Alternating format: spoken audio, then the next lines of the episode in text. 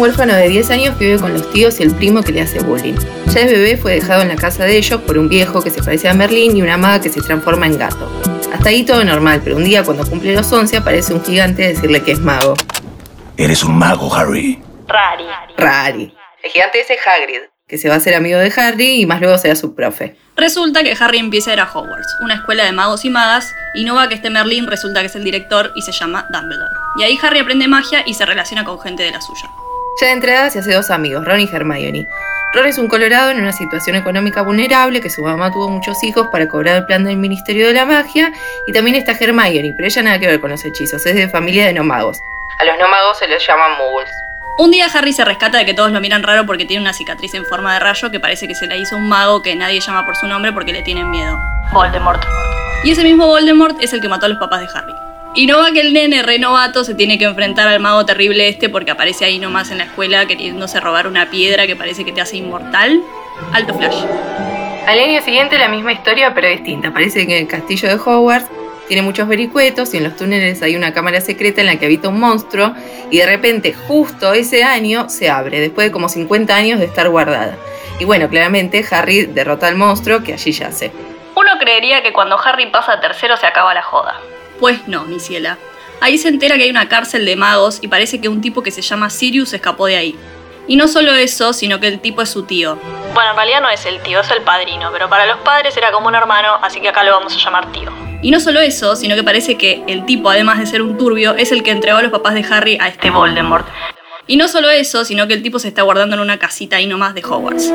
Entonces Harry, que está re vengativo porque le mataron a los papás, agarra y lo va a buscar y ahí se entera que nada que ver, el tío es lo más y que el que entregó a sus papás es la rata de su amigo Ron. Muy curioso. Bueno, la cuestión que la rata de Ron es un animago, como la gata del principio, que al final es profe de los chicos, porque no era una gata, sino McGonagall, una profe restricta pero re de los pibes. Y la rata se llama Pettigrew, también confundido como Pedigree. Y bueno, nada, Harry y el tío se abrazan, la rata se escapa y llega el cuarto año. Acá se pudre mal, y parece que Voldemort está ATR recolectando followers corte influencer. Se corrió la bola de que hizo unas apariciones en años anteriores y la gente, viste cómo se pone con el populismo, se estresa y se empieza a volcar a la derecha. Entonces estos turros, que se hacen llamar mortífagos, que sería como la juventud pro de Voldemort, se empiezan a engolosinar y bullear a los que no son magos, a.k.a. sangre impuras. Como si no fuera suficiente, en Hogwarts se organiza un torneo para los mayores de edad. Y no va que Harry, aún con 14 años, queda seleccionado. ¿Casualidad? No lo creo. Da la no casualidad de que ese año, les chiques aprenden tres hechizos ilegales en el mundo de los magos. Lo más importante es el Avada Kedavra, que es la maldición asesina con la que Voldemort mató a los papás de Harry. Cuestión que en el marco del torneo este someten al pibe a una serie de pruebas tortuosas y llega a la final con un rubiecito que es tipo el popular, el mariscal de campo, y como Harry tiene ante todo principios, le dice los dos a la final, y ambos alzan la copa. ¿Festejos? ¿Aplausos? No. La copa esa los traslada a un cementerio embrujado. Caen ahí en medio plan, eh, pache, ¿qué pasó? Y ¡tra! Aparece el pedigree y Harry está como, ¿excuse?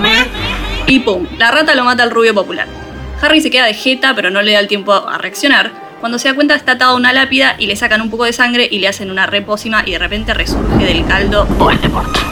Fa, nadie se la vio venir. Y no solo Voldemort, ahí también aparecen todos sus followers. Y Voldemort le tira una bada quedabra, que es el hechizo de matar a Harry, y Harry le tira un Expelliarmus, que es el hechizo de sacarte la varita. Y ahí nomás aparece como un lazo de hechizos que se chocan y se conectan, y Harry le mete caña y su hechizo parece ganar, pero Voldemort insiste y avanza el suyo y así. Hasta que obvio Harry ahí con unos ayudines mágicos gana y pumba, cacha el cuerpo del rubio y se vuelve al colegio. Y en el colegio lo ven al rubio que la que duty y nadie entiende qué pasó y Harry les explica que volvió el innombrable. Hasta el año siguiente, que de repente Harry ya tiene 15 y entra en una mal. Y tiene visiones, y en una de ellas flashea que Voldemort tiene secuestrado al tío en el edificio del Ministerio de la Magia. Y ahora que sabe que el tío no es ningún asesino, dice, vamos a rescatar al tío. Y no va que ni tío ni ocho cuartos, ahí está el mismísimo Lord Voldemort. Y entonces saltan las chispas por todos lados, que duelo aquí, que duelo allá, aparece el tío y los amigos, aparece la juventud pro y de repente pimba, un tiro al tío y no vi mi la queda el tío. Y ahí bueno, imagínate, Harry ya tiene las bolas llenas, está más adolescente que nunca, al único familiar que tiene se lo matan ahí nomás, y dice tipo, conmigo no, y va a encarar al Voldemort. Y ahí lucha va, lucha viene, Voldemort lo posee y Harry de repente tiene flashes de que la vida es linda, tiene a sus amichis, al tío, el poco tiempo que lo tuvo lo requiso y toda esa luz y amor y felicidad hace que Voldemort no lo pueda poseer porque es más malo que una araña y bueno, en fin, se las toma. Pero antes cae el ministro de la magia y su gente y lo ve. Y claro, ahí recién le dan la derecha a Harry y le dicen, yo te creo, hermano. Y bueno, nada, renuncia el ministro por inoperante y viene otro que no viene a cuento, pero es importante ponerlos en tema el contexto político que se vive en el mundo mágico. Sexto año. Harry ya está más tranquilo, pero el que no anda nada chill es su enemigo del colegio, un rubio cheto que se llama Malfoy. Malfoy está tramando algo raro y los atentados extraños que suceden en la escuela no hacen más que afirmarlo. Pero como no podía ser de otra manera, Harry es el único que se da cuenta y nadie le cree. Mientras tanto, Dumbledore, que es el Merlín del principio, le dice a Harry, Che, capaz nada que ver, pero te quería contar algo. Y él le explica una historia muy rara sobre unos objetos que se llaman horrocruxes.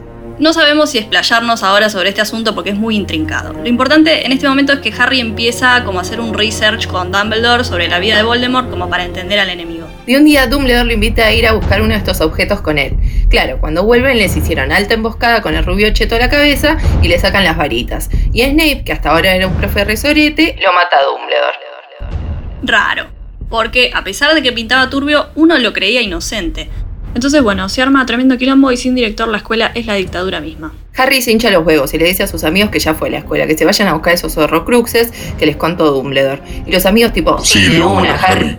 Entonces emprenden su búsqueda y encuentran unos cuantos objetos, pero claro, el último que tienen que conseguir está en Hogwarts, como no podía ser de otra manera. Entonces los chicos vuelven al cole y ahí sí que le están pasando fiero a los subversivos, los torturan y están en cualquiera mal y es todo un caos. Entonces Voldemort se da cuenta de que Harry y los amigos están buscando sus objetos horrocruxes, se pone loco y decide atacar el colegio. Se arma una guerra que madera y entre unas cuantas muertes está la de spoiler alert Snape, que resulta que no era tan malo y estaba enamorado de la difunta mamá de Harry.